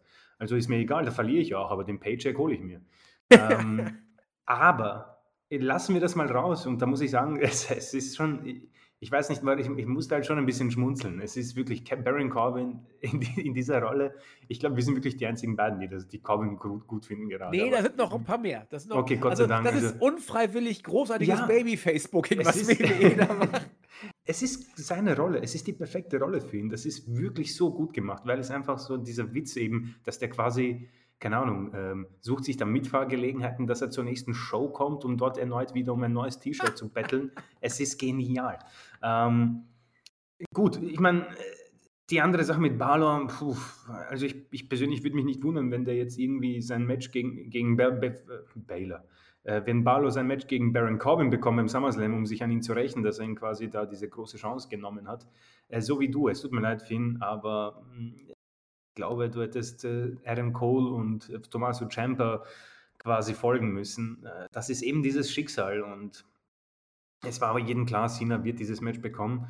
Ähm, so wie du, für dieses Five würde ich zahlen, aber ich glaube, wir bekommen das normale Singles-Match mittlerweile. Natürlich, natürlich. Ähm, wie genau aber Balor rausgeschrieben wird, ich meine, die WWE, wenn wir sie kennen, wenn sie das totschweigen, würde es uns alle nicht überraschen. Ähm, aber dennoch bin ich irgendwo gespannt, wie man das löst, weil ich glaube nicht, dass man wirklich so, weil dann hättest du ja diese Storyline in dieser Art nie machen müssen. Ähm, dann bleib eben bei dieser 0815-Story, wo, wo Roman Reigns so lange Nein sagt, bis Cena, äh, keine Ahnung, äh, ihn so lange nervt und verprügelt und ihn da zu einer Unterschrift zwingt, ja. Ja, Fertig. aber, aber äh, du, du hast vollkommen recht. Nur dann hättest du eben eine 0815-Storyline. Und jetzt, ich glaube, Cena wird da auch ein gewisses Wort mitgesprochen haben. Aber jetzt hast du eben Swerve. Du hast einen Engel drin, der war A, kurzweilig. Dass du damit Finn Balor gleich wieder vollkommen erledigt hast, ist doch scheißegal. Er ist einer von vielen. Wir können auch den nächsten nehmen. Er hat auch selber ja. Schuld. Er wollte es ja auch. Er also, wollte es, genau. Na, ne, also, ich, ich, ich habe hier zwei Möglichkeiten. Entweder du bringst Finn Balor nochmal irgendwie ins Gespräch, was ich nicht glaube. Cena gegen Balor in einem First Contenders Match bei SmackDown. Ja, da, da, das wird nicht passieren, weil Cena wird, glaube ich, kein reguläres Match bestreiten, also kein richtiges. Ne? Das, das kann ich mir ja, nicht ja. vorstellen. Ähm, äh, oder du machst ein Triple Threat, glaube ich auch nicht. Also ich, ich halte es für möglich. Ich will es nicht komplett äh, rausschreiben, weil du hast dann für Cena die äh, Auswegsituation geschaffen, dass du Balor mhm. drin hast. Ich halte es aber auch für möglich, dass du es überhaupt gar nicht mehr ansprichst dass äh, Barlow jetzt weg ist oder eben er eine Fehde mit Corbin kriegt. Das sind so diese vier Möglichkeiten, ja, die ja. ich mir vorstellen kann. Und ich halte äh, die Variante, dass du es gar nicht ansprichst, für sehr wahrscheinlich oder die Fehde mit Corbin. Das halte ich auch für Bin sehr, sehr wahrscheinlich. Ja. Ne? Die Fehde mit Corbin, glaube ich, am ehesten. Und genau, ein Triple Threat Match ist relativ unwahrscheinlich. Ähm, ja, lassen wir uns überraschen. Die gute Laune-Fraktion Big E, Cesaro, King Nakamura mit Rick Books, der ordentlich Gitarre spielt während des Rings, haben gegen die äh, Räuber Dolph Ziggler und Robert Root mit Apollo Crews gewonnen. Da habe ich so ein bisschen so dieses äh, 90er Jahre oder 80er, 90er Jahre Gimmick-Feeling so ein bisschen gehabt. Die Guten gegen die Bösen hat auch wunderbar funktioniert. Also, das läuft, äh, auch, auch Rick Books und Nakamura, das funktioniert einfach, da kommt gute Laune und Edge und Rawlins machen ihr Ding sozusagen und äh, Bel Air dann am Ende mit dem Swerve, der von Sascha Banks ausging. Ich glaube, wenn du in der Halle dabei gewesen bist, äh, hast du hier richtig kurzweilige Unterhaltung gehabt. Da war gar nichts langweilig. Du hast genug Stars gesehen. Äh, Habe ich jetzt wie gesagt, ich, ich will da unterhalten werden. Ich wurde hier unterhalten. Man kann über so viel Logik, Unlogik sprechen, aber wer beim Wrestling damit anfängt, ja, guten Appetit. Habt ihr auch den Knall nicht gehört, vielleicht. Aber dann, Schwamm ich kann jeden verstehen, der sich hier drüber aufregt. Aber Leute, äh, das ist eine gefakte Show. Da muss man sich über sowas vielleicht nicht aufregen. Aber jeder, wie er mag. Kurzweilig war es für den einen oder anderen. Ich gehöre dazu. Ich bin immer noch im Baron Corbin-Himmel, jetzt mehr denn je. Freue mich schon auf Freitag, was diesmal ihm passieren wird, ob er genug Geld für ein neues Shirt bekommen wird. Ich bin heiß drauf. Raw war, glaube ich, nicht so spannend, oder? Äh, Raw war, äh, ich glaube, eher so nebenbei spannend. Also, da waren, äh, wir waren natürlich in Chicago, ja, ein prominenter prominente Stadt quasi für einen sehr spezifischen äh, Superstar. Und es gab wieder natürlich die CM Punk-Chance, vor allem in den Stellen, wo natürlich das Match eher nicht so äh, gut war, beziehungsweise einfach die Leute nicht interessiert hat. Ähm, auch coole das, Einspielung gab es von Adam Cole genau, auch, ne? Da wollte ich gerade drauf ein. Ja, das kein Problem, kein, da wollte ich gerade drauf ein. Also, äh, zu einem, Drew McIntyre, glaube ich, ist äh, rausgekommen und auf einmal hörte man irgendwie John Cena Musik und Michael Cole. Und offenbar ist das natürlich dann der Beweis, was wir alle gemutmaßt haben, dass man versucht, ein bisschen dem entgegenzuwirken. Ja. Ähm, was ich persönlich aber vielleicht, ich meine, das ist vielleicht keine Diskussion wert, aber die Fans in diesen Hallen, das finde ich teilweise immer sehr spannend, weil zum Beispiel das erste Segment, um gleich anzufangen, äh, Goldberg, äh, MVP und Lashley. Also MVP spricht über Goldberg und es kommen sofort natürlich die obligatorischen Goldberg-Chants, aber ähm, das erste Goldberg, also das, das, erste Mal als MVP Goldberg nannte, gab es ein heftiges Boom in der Halle. Ja, äh, würde mich nicht überraschen. Ich glaube, wir haben es oft erwähnt, äh, die Leute haben es irgendwann auch satt. Ähm, Buhrufe und danach kommt der Mann heraus und wird hardcore bejubelt. Und das finde ich ein bisschen spannend, weil man irgendwie offenbar äh, kann, sich nicht treu bleibt. Also ab und zu wirkt man smarkig, dann ist man markig und bei jedem Match, das fünf Minuten oder länger geht, kommen die This is Awesome Chants. Ähm, jetzt ist natürlich die Frage, waren das die Fans oder eben diese Einspieler? Das wäre natürlich auch interessant. Das, Aber, das wollte ich gerade sagen, das wissen wir ja nicht so genau. Genau. Äh, dennoch, ich glaube auch in der Zeit, ich erinnere mich noch vor, äh, auch vor Corona, äh, gab es sowas immer wieder, dass man als erstes mal irgendwie Leute ausbuht, auch bei Lesnar war das so, und dann wird er sofort bejubelt, wenn er rauskommt. Also äh, sehr, sehr spannend, wie die Zuschauer wirken. Auf jeden Fall natürlich, die CM Punk Chance, Goldberg kam heraus, hat gesagt, ja, keine Ahnung, ich kann 105 Jahre alt sein, das Bier wird dich umhauen. Ähm, Lashley hat nicht viel gesagt, MVP hat das Bier geschluckt und äh, ich muss sagen, warum auch immer, ich hatte bis vor mm, noch zwei Tagen äh, den Sohn von Goldberg noch im Gedächtnis als diesen kleinen, etwas mit äh, etwas speckigen jungen Mann im, im Bild. Und plötzlich ist er groß geworden. Und ich muss sagen, da, wow, das hat mich ein bisschen gehittet. Ähm, hat jetzt auch eine kleine Rolle bekommen. Wer weiß, vielleicht wird er auch äh, zu Einsatz kommen, aber ich weiß nicht, ob Goldberg noch vor dem SummerSlam überhaupt Vertrag hat. Vielleicht hat er nur noch einen Auftritt und ein Match im Vertrag stehen. Wundern würde es mich nicht. Gehypt bin ich nicht mehr, nicht weniger. Goldberg gegen Lashley. Ich glaube, wir beide und auch alle, die uns zuhören, wissen, was für ein Match wir bekommen werden. Ähm, die einzige Hoffnung natürlich, dass Goldberg hier nicht gewinnt, weil Lashley grundsätzlich im Moment für mich einen sehr guten WWE-Champion darstellt. Ähm, es ist jetzt niemand, äh, wo ich sage, okay, ich werde jetzt Raw einschalten oder ich werde mir eine Ticketshow für Lashley äh, kaufen, weil Lashley der WWE-Champion da ist, aber ähm, er gefällt mir schon jetzt viel besser als McIntyre in seiner Höchstform als WWE-Champion. Ähm, ja gut, McIntyre haben wir auch, oder hast du erwähnt, damit war es das wohl ähm, gültig. Die Fehde mit Jinder Mahal ist im vollen Gange. Ja, eine Disqualifikation nach drei Minuten. Ich weiß nicht, ob ich viel dazu sagen muss. Es ist leider, was bei SmackDown für mich zum Beispiel absolut in Ordnung geht, sind diese Filler-Matches, die sechs Minuten dauern, aber du hast es erwähnt. Du hast diese wunderschöne Heel-Face-Verteilung und sie bieten uns ein Match mit einem klaren Ausgang. Ja? Ich weiß nicht, was ich mit einem 2 gegen 1 Handicap-Match machen soll, wo McIntyre durch Disqualifikation gewinnt. Das bringt McIntyre absolut gar nichts und wir und Shanky auch nicht, auch wenn dieser wir eigentlich gar nicht mal so schlecht im Ring ist, falls jemand vielleicht Bock hat, Raw zu schauen. Ähm, macht es nicht, er ist ganz okay. Ähm, Rare Ripley, ja, hat gegen Nia Jax gewonnen. Äh, Jax hat sich eine heftige Platzwunde zugefügt, das sah ganz heftig aus. Musste irgendwie an Becky Lynch denken. Ähm, viel bringen tut's Rare Ripley nicht, ähm, zumindest bei mir nicht. Sie hat diese unnötigen Promos backstage. Äh, sie will, dass Charlotte quasi von Nikki verprügelt wird und freut sich auf SummerSlam. Ja, der Zug ist abgefahren, da sind wir, glaube ich, uns einig. Ähm, 50-50 Booking, wie von uns auch schon erwähnt in der letzten Woche. T-Bar und Mace holen sich den Sieg von Mansur Mustafa Ali zurück. So, das ist auch wieder etwas, wo ich wirklich meinen Laptop nehmen würde und gegen die Wand schmeißen würde und einfach sagen, Leute, ich mag nicht mehr. Mansur und Mustafa Ali können mir egal sein, sie sind auch wirklich absolute Geeks, aber es ist mal was Neues, du hast gut angefangen, ja, du hast Mustafa Ali als den Erfahrenen, der noch nicht sicher ist, was das ist, ja, er macht das mimiktechnisch auch ganz gut. Mansur freut sich, dass der irgendwie sich mit ihm abgibt, ja. Der erste Sieg durch ein bisschen Wirrwarr, so hat ja New Day auch angefangen zum Beispiel, ja, oder Daniel Bryan und Kane haben genauso angefangen, durch Duselsiege. Und sie wurden zu einem sehr guten Tag-Team, was wirklich Spaß gemacht hat mit diesen Therapiesitzungen, was auch immer. Dass du jetzt ihnen sofort diesen Sieg wegnehmen musst, verstehe wirklich einer, ich verstehe es nicht. Es ist eh egal, aber wie auch bei Nikki Cross erwähnt, wenn du vielleicht etwas mal hast, dann versuch es doch zumindest. Versuch daran zu arbeiten.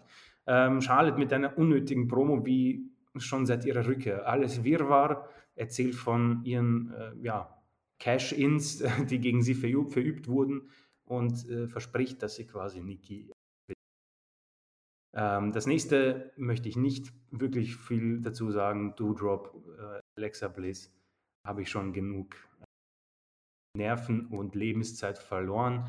Äh, Miss TV mit Damian Priest, äh, sie ist offenbar WrestleMania Season wieder, die Fehde wird wieder aufgekocht. Ähm, war in Ordnung nichts Großartiges, aber ähm, um jetzt zu sagen, ich möchte nicht alles zerfetzen bei Raw, war ganz, ganz okay. Ähm, das Match danach, ja, wurde, wurde dient als Aufbau für das Tag Team Match. Ähm, alles eigentlich ganz gute Ansetzungen von den Superstars, die, weil Damien Priest, Ricochet, Sheamus und John Morrison können was. Es ist halt sehr schade, dass du 3 Minuten 45 Matchzeit hast und die Hälfte davon ähm, hörst du die The Zone Einspielmusik. Zumindest ist es bei mir so und vom Match selbst bekommst du nichts mit. Lashley sagt im WWE Championship Match zu, was eh jeder gewusst hat. Äh, das Coole wäre, wenn einfach Lashley gesagt hätte, nö, und wir Goldberg nie wiedersehen. Ähm, Omos gegen Riddle. Ich weiß nicht, wo AJ Styles war, aber Omos wird ein bisschen besser im Ring, das kann man auf jeden Fall sagen. Und Riddles Zeit scheint auch vorbei. Ähm, Niederlage im Money in the Bank Match und deutliche Niederlage gegen Omos. Sehr, sehr schade, auch hier wieder ein Mann, der sehr gut dargestellt wurde, eine super Dynamik mit Randy Orton, der jetzt zwar weg ist, aber du hättest ihn einfach so lange gewinnen, gewinnen lassen müssen gegen irgendwelche Geeks. Es ist doch eh egal, das Roster ist voll.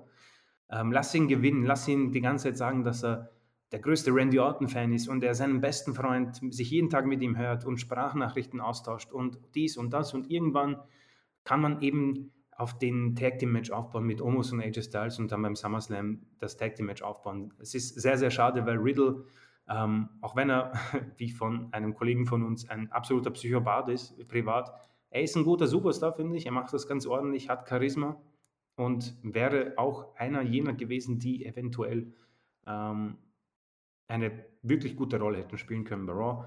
Keith Lee und Karrion Cross, die Patienten, die Lieblingspatienten von mir. Ein tolles Match wieder, 9,25. Äh, 50-50 Booking, Karrion Cross jetzt mit 2 zu 1 bei Raw.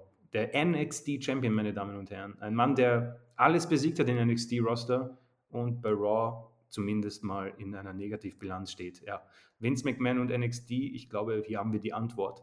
Wenn es morgen nach Vince geht, um Geld einzusparen, hätten wir, glaube ich, keinen, dritte, keinen dritten, dritten, keinen dritten Brand mehr. Abschließend, äh, Reggie haben wir schon angesprochen, abschließend das No Holds Bar Championship Contenders Match. Ja, äh, tut mir leid für den Spoiler letzte Woche.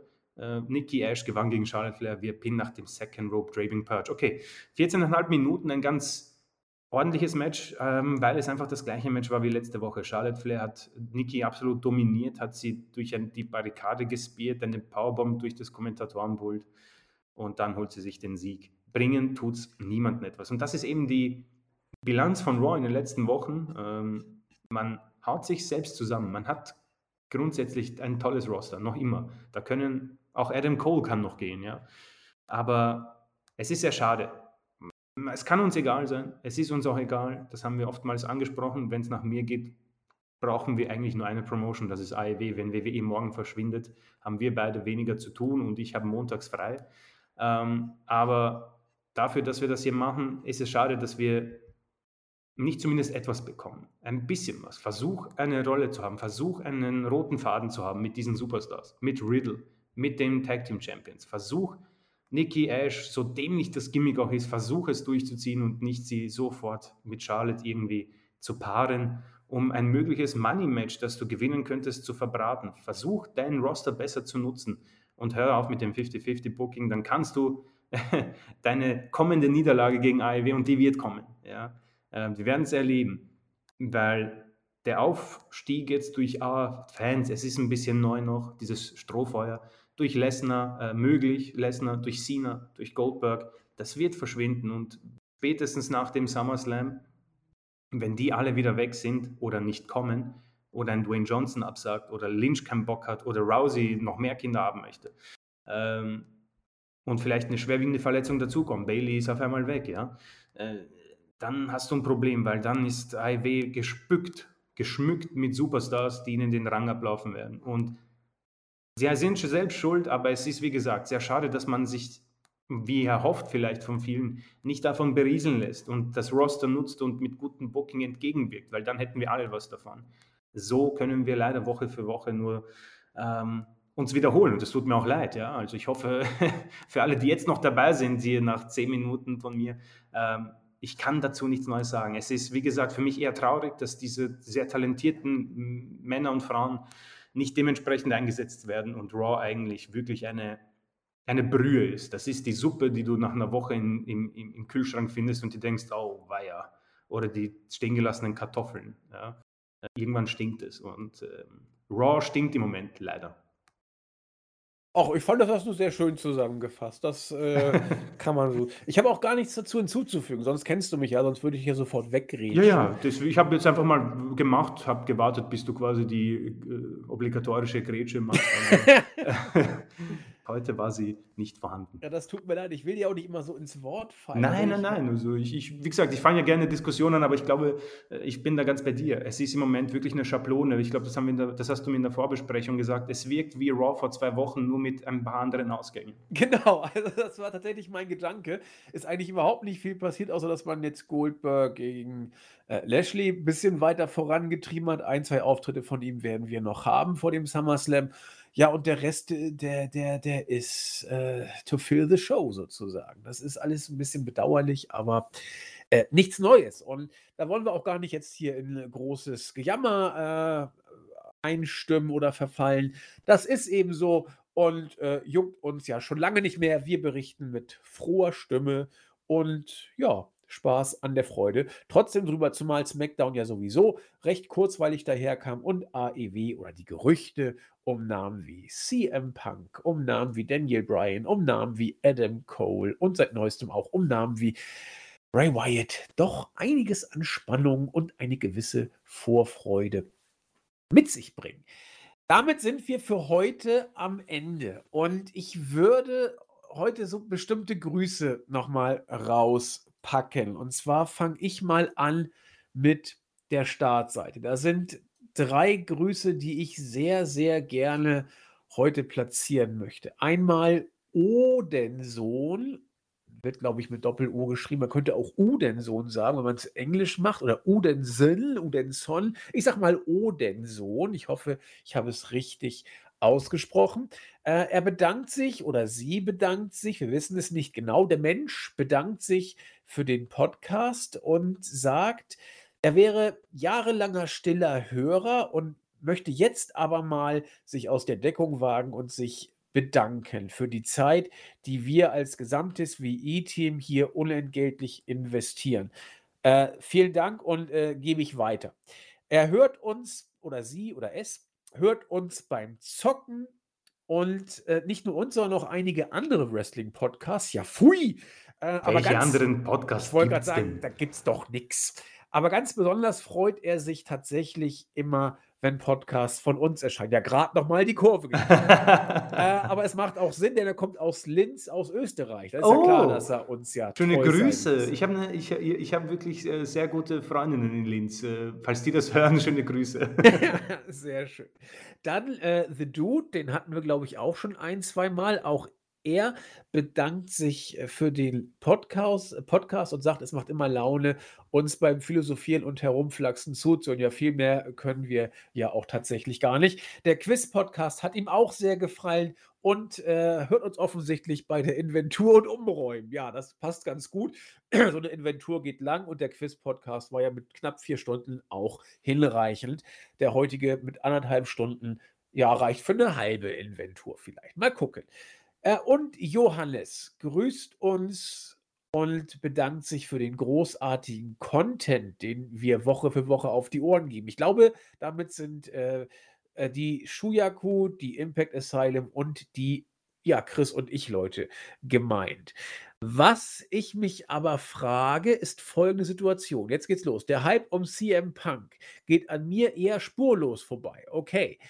Äh, und jetzt, das finde ich ganz spannend, denn er gehört zu den Leuten, die erst nach 2014, eher sogar 2016 mit dem oh. Wrestling begonnen hat. Das ist natürlich auch ein sehr interessanter Faktor. Das ist sehr spannend. Ähm, solche Leute, die nach 2014 angefangen haben, also jetzt sieben Jahre, ist ja nur auch schon eine gewisse Zeit, natürlich haben die Punk nie im Ring live erlebt. Nur von Hörensagen oder wenn man sich ältere Shows anguckt.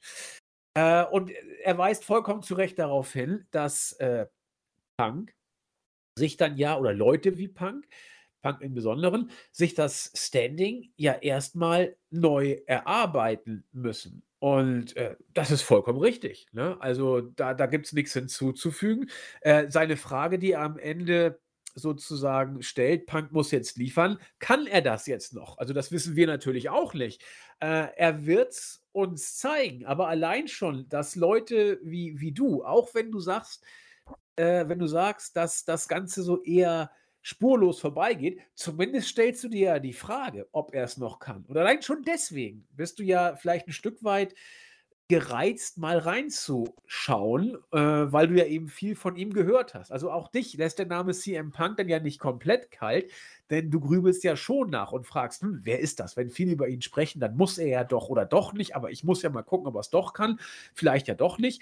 Äh, auf jeden Fall grübelt man drüber nach. Also, ich finde es interessant, ein sehr cooler Aspekt, den ja. du da reingebracht hast. Chris, was wollen wir sagen? Äh, muss man abwarten, aber auch du denkst ja über ihn nach, Johannes. Das ist ja schon mal gar nicht verkehrt. Genau, genau. Nee, das ist wirklich echt, echt sehr spannend. Also, ähm, ich weiß nicht, ob ähm, er, sie, es ähm, Pipebomb gesehen hat. Ich gehe mal stark davon aus. Ähm, da hat es halt, glaube ich, wirklich so begonnen. Äh, für ihn und Ich glaube, da waren sie halt alle. Ich weiß nicht, äh, er war halt wohl irgendwie der Erste, der irgendwie das gesagt hat, was wir uns vielleicht schon alle gedacht haben irgendwie. Und deswegen hat es uns dann so mitgenommen, weil mittlerweile ist das ja so gar nicht mehr sehr besonders, wenn ein bisschen Real Life in die Stories hineinkommt. Ja. Ähm, macht ja IW relativ oft auch. Also, äh, aber unfassbar spannende Sache. Ich habe darüber eigentlich gar nicht nachgedacht, natürlich, ja. Es sind sogar relativ viele, glaube ich, die oder nicht viele, aber doch einige. Ich meine, seit sieben Jahren sind viele bei uns dazu Ja, gekommen. ja, ja, ja. Ne? Also lasst euch überraschen, Krass. ja. Ne? Also wir sind auch, wir sind sehr gespannt und ich glaube, der Rest, äh, ja, der sollte es auf sich zukommen lassen. Ich weiß nicht, Chris, ob du bei YouTube mal geguckt hast, ob da Äh, irgendwas war. Sonst äh, Ja, haben wir, ich glaube habe ich, auch. Wir haben ganz schnell, also äh, ich finde, Rick Razor hat einen schönen Kommentar hinterlassen. Bei WWE verpufft doch eh jegliches Momentum nach spätestens zwei Wochen. Dort laufen mehr tote Charaktere herum als bei The Walking Dead. Äh, finde ich gut. Ansonsten, wie gesagt, Simon Strickle, Bayovari, äh, immer dabei. Auch von mir ein DJ S-Blade, mein Tag Team Partner, nochmal mit Grüßen unterstrichen. Also äh, vielen, vielen Dank. Das ist echt viel zu viel. Ähm, Wahnsinn. Das Bild hat mich umgehaut. Ähm, und für alle vielleicht äh, ein bisschen mehr hat geschrieben Scott Malkinson. Ähm, der hat ein bisschen auch über die Comebacks und die Social Media Dazugehörigkeit etwas erwähnt, was auch sehr spannend ist, ob man sich quasi ein bisschen die Kanäle von den jeweiligen Superstars ansieht. Wenn sie ein bisschen ruhiger sind, kann man davon ausgehen, dass sie zurückkommen. Oder ob man sich vielleicht komplett heraushält aus Social Media und vielleicht sogar solche Sachen wie CM Punk auf sich zukommen lässt, weil, puh, also Auch cool, ja. ja, wenn man sagt, okay, für uns ist es eh unmöglich, dadurch, dass wir hier quasi ähm, arbeiten und uns damit beschäftigen, aber wenn man sagt, okay, es ist, ich weiß nicht, ob das so einfach möglich ist, keine Ahnung, ich bin bei sämtlichen Sachen dabei, ich habe eigentlich nur kein TikTok und diese Snapchat-Geschichte habe ich nicht, sonst findet man mich auch überall, aber wenn man da sagt, okay, keine Ahnung, ich versuche mich ohne dem einzulassen, dann muss das auch echt cool sein, vor allem AEW, weil da im Moment ja wirklich alles und jeder auftauchen kann, deswegen ähm, ein, auch, ein, auch ein interessanter Aspekt, muss man sagen. Absolut. Dann, äh, das Board darf hier auch nicht runterfallen. Wir haben ja auch ein Board. Da grüße ich mal äh, unsere neuen Seelen. Einmal den Roa, der eigentlich uns immer liked und, glaube ich, gefühlt jeden Podcast auch hört. Äh, Frozy kennt ihr ja auch aus dem Quiz. Der war ja mein Partner sozusagen. Wir konnten immerhin Platz 2 erreichen und Platz 3 vermeiden und bei Platz 1 versagen. Ähm, BAT hat sich auch bedankt für das Release des Podcasts, äh, weist auch darauf hin, dass Wrestling und Musik, das war ja Thema auch im letzten Podcast, durchaus zusammen funktionieren, aber bei diesem, ja, unserem letzten Mal angesprochenen äh, Hip-Hop-Trap-Festival, da passte das dann irgendwie nicht so richtig offenbar. Captain Charisma und äh, Capoeira Nago seien hier auch herzlich gegrüßt und haben mit unserem AVD, insbesondere unser äh, Captain Charisma hat mit AVD ein bisschen noch gefachsimpelt im Board. Und das könnt ihr euch da auch angucken. Also insofern haben wir wieder mal ein paar Grüße gedroppt. Das war uns auch wichtig. Ansonsten habe hab ich ja eingangs schon gesagt, DJ S-Blade verschickt ordentlich äh, Bier nach seinem Geschmack.